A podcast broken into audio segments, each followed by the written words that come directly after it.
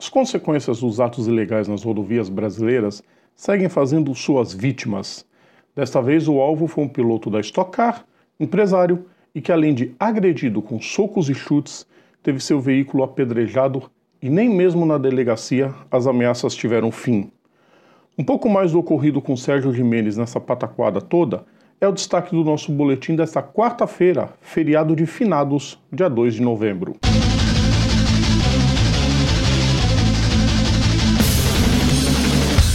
Salve a todos os nossos ouvintes e seguidores, sejam todos bem-vindos. Eu sou Rodrigo Vilela. Está começando mais um boletim Papo Veloz com as notícias mais importantes do dia.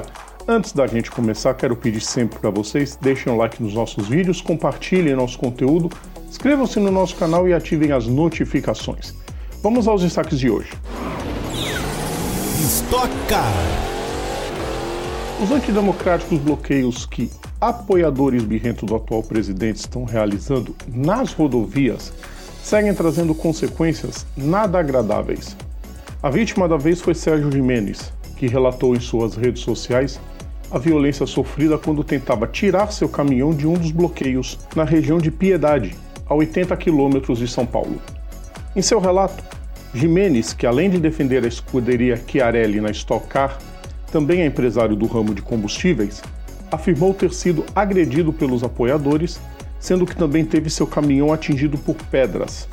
Em entrevista mais detalhada ao motorsport.com, Jimenez confirmou que levou socos e pontapés até entrar na delegacia. Ele ainda completou dizendo que os agressores só cessaram as ameaças após o registro do boletim de ocorrência. Na próxima sexta-feira, Jimenez fará o exame de corpo de delito. Fórmula 1 Mauro Forghieri, ex-engenheiro da Ferrari, faleceu hoje aos 87 anos. A causa da morte não foi divulgada. Ele ocupou o posto de diretor técnico da Ferrari entre 1963 e 1984 e foi o principal responsável pelo design dos carros de Fórmula 1 da escuderia italiana. Durante sua passagem, a equipe venceu sete títulos mundiais de construtores, quatro títulos de pilotos e 54 corridas. Depois de deixar a equipe, Forghieri passou a trabalhar em carros de passeio da fabricante de Maranello antes de sair da empresa de vez em 1987.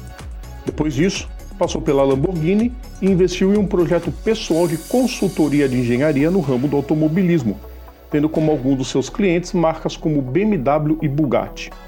A Ferrari manifestou-se nas suas redes sociais afirmando que o time e o mundo do automobilismo jamais irão esquecê-lo. Colômbia avançou em suas negociações para receber uma etapa da Fórmula 1 dentro de um futuro próximo. Logo após o GP do México, o presidente da categoria, Stefano Domenicali, se reuniu com autoridades locais na cidade de Barranquilha, junto com o agente de Fernando Alonso, Luiz Garcia Abad, e promotores da corrida mexicana. A prova seria disputada em um circuito de rua, com estrutura para receber até 120 mil espectadores por dia na cidade localizada às margens do Mar do Caribe. Jaime Pumarejo, prefeito da cidade, já havia relatado em entrevista sobre as negociações da corrida, que já teria até o nome oficial de GP do Caribe, mas tratou de manter os pés no chão e disse que ainda há muito pano para cortar e que não gera falsas expectativas em ninguém. Sobre o projeto, Pumarejo afirmou que se trata de um plano financeiramente sustentável promovido pela iniciativa privada, com potencial para valorizar todos os empreendimentos imobiliários ao redor da pista. Caso se confirme, a Colômbia se juntaria a Brasil e a Argentina como os países da América do Sul a receberem a categoria em sua história. Boletim Papo Veloz volta amanhã. Lembrando sempre, além do nosso canal no YouTube, todo o nosso conteúdo pode ser ouvido nas principais plataformas digitais ou então assinando o nosso feed is.gd barra programa Papo Veloz. Sigam também nossas redes sociais no Facebook, no Instagram, no Twitter e no TikTok. É só procurar a gente por PGM Papo Veloz. Um grande abraço a todos e até amanhã. Tchau!